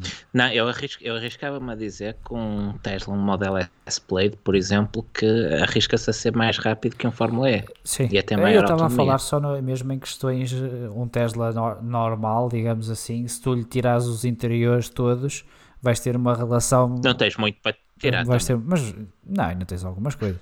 Uh, vais ter uma relação peso-potência parecida. Vamos. Sim, sim, ah, sim. Tens sim, bancos, tens ar-condicionados, é, é tens câmaras, tens uma série de coisas que podes tirar ao, ao Tesla. Aquilo está carregado de, de coisas, mas a relação peso-potência não acredito que seja muito difícil. E aliás, é por isso que a Tesla não tem lá um carro, não é? Sim, não podem desenvolver tecnologia, não pode servir como montra tecnológica que é o que eles fazem. Eles desenvolvem tecnologia claro. para elétricos, desenvolvem baterias, desenvolvem, desenvolvem tudo. E sendo uma, a Fórmula E uma categoria já não tão spec como, como já foi no passado, onde era total, começou por ser totalmente spec, mas ainda muito limitada em termos de, de desenvolvimento. Hum, não lhes interessa, obviamente, quando fazem melhor com carros de estrada, porque é que vão para um, porque é que vão para a competição com carros piores que os dele, uh, onde estão limitados. O que me leva nova, novamente à conclusão que tenho que as marcas que lá estão uh, são as marcas que precisam de um certo, uma certa lavagem de imagem e por questões uh, e por questões políticas, mas é pena porque podíamos ter uma de facto, podíamos ter de facto uma fórmula elétrica é interessante, mas pá, pronto. Onde o H que toca mete sempre assim umas coisas estranhas. Já no Extreme E tem assim umas regras. Ui, não assim umas regras um bocadinho. Pá, mas sabes que quando eles mostraram as, as primeiras esboços do Extreme E, eu pensei, pá, sim senhor, isto vai ser, vai ser muito interessante. É, e, e, o carro é interessante, é, é bonito de se ver. É, pá, mas depois metem-se. Tem uma qualificação que é determinada pelos votos do público. É pá, Desculpem lá, mas. Hum, confesso, uh, sim, e, e, e, tens, tens outras coisas. Tens, uh, uh, por exemplo, a Fórmula E, a Fórmula E não, a Extreme E diz que quer consciencializar o mundo e deixar os lugares melhores para onde correm do que os encontraram quando, quando chegaram lá. Há uma maneira muito boa para fazeres isso, que é não vais correr para lá. ajuda, em princípio porque hum, seja, sejamos, uh, sejamos pragmáticos, as corridas vão ter sempre um impacto ambiental um, onde, onde quer que vão, nem que seja em circuitos, tens pessoas que se deslocam para as ver. Quem diz corridas, isto vale para qualquer uh, espetáculo, até um simples jogo claro. de futebol que meta 60 ou 70 mil pessoas num estádio vai ter uma pegada ecológica dessa, da deslocação dessas pessoas, do que consomem, etc, etc, por aí, luz uh, consumida, transmissões, etc, por aí adiante. Se a Extreme E se quer uh, apresentar como existindo especificamente para isso, as palavras são deles, são, sim, sim, são sim, minhas, não querem, não, não dizem que querem ser uma nova forma de, de, que, que, querem mais, mais, a prioridade é o ambiente antes das corridas. Se a prioridade é o ambiente, se calhar não faz sentido fazermos corridas, digo eu. Claro. Uh, Bem, para mim é muito simples. Uh, as corridas têm. Oh ou, ou só, só, para completar isto, ou não vais correr para áreas remotas onde obriga ainda mais um, a aumentar o impacto de, da pegada de, de, carbono, que o que vemos é um navio, um, um cargueiro carregado de buggies a descarregar na Arábia Saudita, Exato. altamente ecológico, um, e um, depois ah, depois tens pilotos a apanhar lixo ou, ou qualquer coisa assim. É, é, mais simbólico do que outra coisa. Um, e tens convidados a ir depois em V8 das zonas VIPs para, um, para o local da, das corridas. Uma vez mais, para isso pegas, fazes um parque de estacionamento com obstáculos, uh, que dá para fazer umas coisas engraçadas. Ou não vais para zonas protegidas no Ártico, no meio do deserto, fazes, por exemplo, no meio do Alentejo, se calhar. Uh... Olha. Por exemplo, que poupavas logo uma tonelada de emissões só a chegares a, a, lugares, a lugares remotos. Não precisas ir para a Patagónia, se calhar nos arredores de Buenos Aires arranjas um rancho porreiro para fazer lá umas corridas de buggies. Uh, eu arrisco-me a dizer que isso, se calhar, era muito mais amigo do ambiente do que, do que estares, um, do que estares a, a, ir, a ir para lá. E, por último, uh, ainda podia continuar, mas isto é mim não me apetece. A questão da, da igualdade. A Fórmula E, a Extreme E, ou Extreme E, para falar como deve ser, um, promove a igualdade e, e, os direitos das mulheres, e tanto que até obrigam a ter duplas mistas, uh, homens e mulheres. Pá, é giro, é um conceito diferente, uh, tem sua piada. E para onde é que eles vão correr? Qual é o primeiro sítio para onde, é que, para onde eles vão? para um sítio onde, um sítio onde as mulheres não podem uh, levar os próprios carros ao local, até ao local da prova, não é? Sim, exatamente, exatamente. Repara que hum, hum, uh, recentemente falou-se que as mulheres já podiam e uma ativista conhecida foi das primeiras mulheres a conduzir. Foi presa passados uns meses. Semanas, acho que semanas. semanas. Ela apareceu, foi passado uns meses, uh, mas foi presa passadas umas semanas. Um, pá, isto. Uh, ah, eu não vi. Eu li um artigo, salvo erro, da Top Gear que abordava vários destes pontos com o qual. Uh, acho que dá para ver que eu concordei, uh, mas não vi a transmissão. Mas eles referiam isso: que um, eles queixavam-se, uh, estavam sempre a mostrar imagens de paisagens, sim senhor, ok, estão a vender o produto deles e quem lhes paga para, para correr, paisagens, dizer como era bonito e como era espetacular. E quando falavam dos problemas da região, eles diziam: um dos problemas que esta região enfrenta é a desertificação. Isto, do meio do deserto. problemas como decapitações, ser o país do mundo com mais execuções uh, por uma, mar, uma larga margem, onde praticamente existe escravatura, onde as mulheres não têm direitos e são tratadas como, como um objeto, isso não, não, é um problema com que valha muito preocupar-se. Porquê é que estamos a discutir isto tudo em vez de estar a falar de corridas? Porque são os pontos que a Extreme e foca antes da, das corridas, que acaba por ser algo secundário, porque de resto, em termos de corridas, vi que houve problemas uh, por as corridas serem decididas na, na primeira curva devido à quantidade imensa de pó, se calhar por isso é que os rally raids normalmente são contra relógio e não, uh, uh, e não corridas convencionais. Por causa do pó. Sim, mas, eh, mas pronto, aceito como dores de crescimento, se calhar eh, quando forem correr para o meio dos pinguins eh, de neve não levantará tanto pó, mas um, volto a dizer, dá para fazer coisas engraçadas com buggies e há algumas corridas assim nos Estados Unidos e, e na Austrália.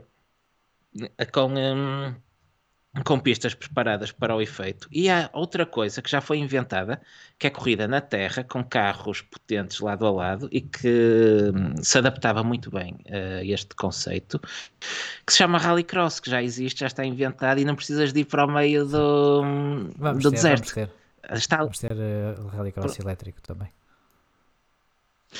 Pronto, eu gosto muito dos atuais Rallycross, que são autênticos bichos de grupo B, mas aceito que são um sítio onde a competição elétrica pode ser, pode ser engraçada, uh, é precisamente Sim. no Rallycross. Uh, mas se calhar por isso é que, é que o Extreme E não quis ir por aí porque teria concorrência. É possível, é possível, sim. Eu, só, eu há bocado só queria, só queria dizer que o, o automobilismo, aquilo que tem introduzido no, no nosso dia a dia, começou por questões de segurança, depois por questões tecnológicas, como ah, o ABS, por exemplo, os controles de tração, esse tipo de caixas sequenciais. Esse é, Zonas de formação hum, variável, ou celas de sobrevivência. Exato. É aquilo que, que o automobilismo nos tem dado no nosso cotidiano. E eu acho que aquilo que o automobilismo uh, nos pode dar no futuro é de facto um, meios de locomoção mais uh, sustentáveis a nível ambiental. Acho que não há muito mais a inventar a nível de motor e nada dessas coisas. Uh, e portanto acho que isso pode ser o próximo passo do automobilismo. Agora tem que ser, tem que ser bem feito, como é óbvio, não é? Não é... Olha, deixa-me deixa pôr-te a questão desta maneira. Pensa em tudo aquilo que competição, que o topo da competição permitiu, os anos de desenvolvimento que a competição permitiu ganhar em eficiência de combustível. Imagina, por exemplo, competições como Le Mans, uhum. uh, Endurance ou a própria Fórmula 1, onde e falei em Le Mans porque se há competição ainda da economia de uh, ou se há, se há competição ainda da economia de combustível tem um papel preponderante desde sempre a endurance e em particular as corridas de 24 horas um, o desenvolvimento, o esforço posto uh, e a tecnologia uh, e a investigação um, aplicada nesses campos ao longo de décadas de desenvolvimento.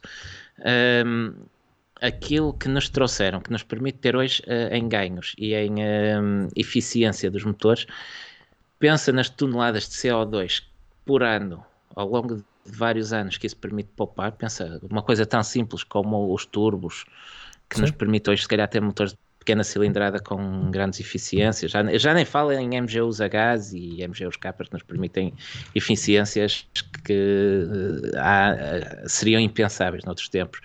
Mas falo só em algo tão, tão comum como um turbo. Imaginem o que se ganhou em termos de eficiência ao longo destes anos com todos estes progressos.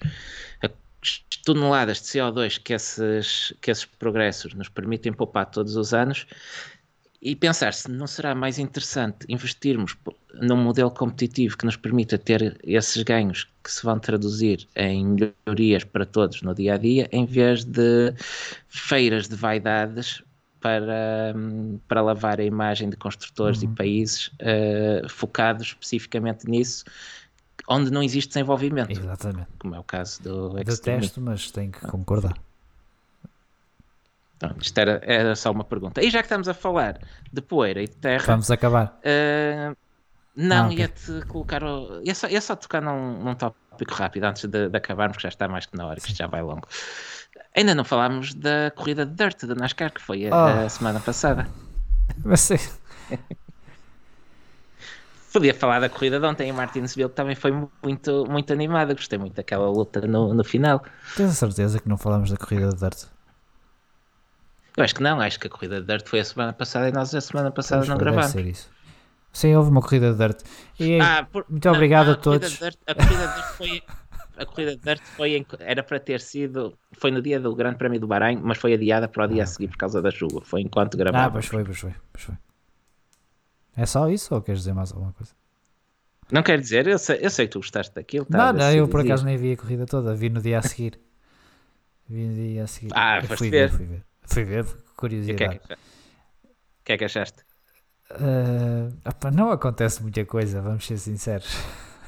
Uh, ou pelo menos as corridas de NASCAR que eu vi não acontece muita coisa.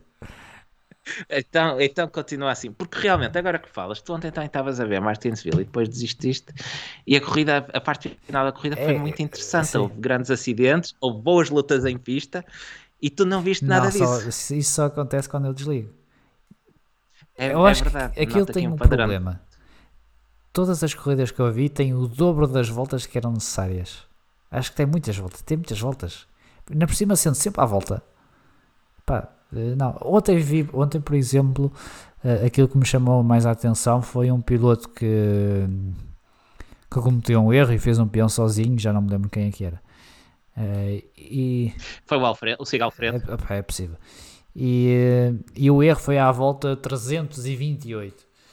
E eu fiquei a pensar para mim: quer dizer, tu fazes isso 327 vezes, passas nessa curva que é exatamente igual à outra, as duas curvas são iguais, é a mesma trajetória e tudo. Fazes isso 327 vezes, meu. Que até podes dobrar, que até podes dobrar. Que você, mais de 600 vezes fizesse, fizeste essa abordagem a essa curva, ou uma curva semelhante. E cometes um erro sozinho, meu? Como é que é possível? Estava-lhe a dar a fome, visto ao tempo que eles lá andavam. Mas me diz, ah, houve, houve, ali um toque e tal, e, e tentava ultrapassar e tudo. tudo, tudo, bem. Uh, mas depois de 600 travagens iguais, tu vais errar? Pá, não. Não, ah, estás a ver aqui os comentários no, no chat. Pedro Almeida, Pedro Correia, a corrida de ontem foi muito boa. André Almeida só veio a partir do meio alto corridão. Foi mais ou menos quando tu desligaste, por isso confirma-se uma não vez mais. Ver, eu não tu não ver. podes ver NASCAR. Não, NASCAR. Não, não tens direito a ver corridas boas de NASCAR, porque confirma que o final foi muito, muito Tem bom. Tem que ser metade das voltas, não é, é muito tempo. É muito tempo. Já agora, já agora diga-se, ganhou o Martin Truex Jr. seguido do um, Chase Elliott e Danny Hamlin a fechar o, a fechar acredito, o pódio. Acredito Toyota sim, Chevrolet. Sei quem são essas pessoas, para ser sincero. Sabes, sabes, faz difícil. Não, não sei, juro não sei. Os nomes não me são estranhos, mas se eu ouvir o carro. Isso, Pedro Correia, mas é fina, arruma logo o problema à primeira. Não há cá chatice. Olha, Pronto, deixa, olha, vamos, vamos deixa-me só dar uh, a nota final. Uh, o GT World Cup uh, Europe. não me perguntem o porquê deste nome. sabes, sabes, que quando eu vi o nome, eu, eu pensei, isto não está certo. O GT World Cup Europe. Está. Uh, ou é, Euro, ou é o GT Europe ou é o GT World. Não, é, assim, não é, é, assim, é, é, regressa este, este fim de semana. Isto é importante porquê? porque uh, este ano o Henrique Chaves e o Miguel Ramos uh, competem uh, no, no European GT World Cup, não é? Não, não sei. Verdade, por aí. Verdade. E, e, depois temos que ver quando assim possível trazermos este, o Henrique. Este fim de semana que vai ter uma Exato, este fim de semana que vai ter uma agenda muito preenchida, que vamos ter no domingo. Uh, vamos ter a primeira prova do European Le Mans Series em Barcelona. Vamos ter MotoGP, Grande Prémio de Portugal. Uhum. Vamos ter Fórmula 1, Grande Prémio del Pastrami Lasagna, Made in Italy e Chianti da Emília Romagna. Vamos ter, e do Omo, vamos ter, como dizias, o GT World Europe em Monza. E vamos ter ainda à noite mais América em dose dupla com IndyCar e em Alabama, salvo erro, e NASCAR num sítio com curvas à esquerda. E Richmond, acho eu. É, é isso, não é? É Toyota Owners 400, que é, uma, é um nome que eu gosto muito. Parece que é um encontro voltas, de, de Toyota. 400 voltas é muita volta. É muita volta. Ou 400 milhas. Não será 400 milhas? Não sei, ontem é, pois é, é, depois é isso. Há uns que é os 400 milhas, ontem eram 500, mas claramente foram 500 voltas. Eu não quero saber o que é que se eles são milhas, se é voltas. Não, ontem eram, eram voltas, porque a pista tinha a volta de meia milha. Pronto, ontem eram voltas. Então o próximo é voltas ou é em milhas? Não sei, é vai, isso, vai é estudar isso. e depois mandam tweet com isso. Não se percebe. Cansa-me, juro. Cansa-me, é muita volta. Até para a semana. Pronto, com esta informação terminamos por hoje. Muito obrigado a todos que estiveram connosco, exceto ao João. Este João, não o do chat. O João Leite. Para a semana estamos de volta com o rescaldo do Grande Prémio da Emília-Romanha e do Grande Prémio de Portugal em MotoGP e tudo isto que tivemos a falar. Muito obrigado ah, e você. até para a semana.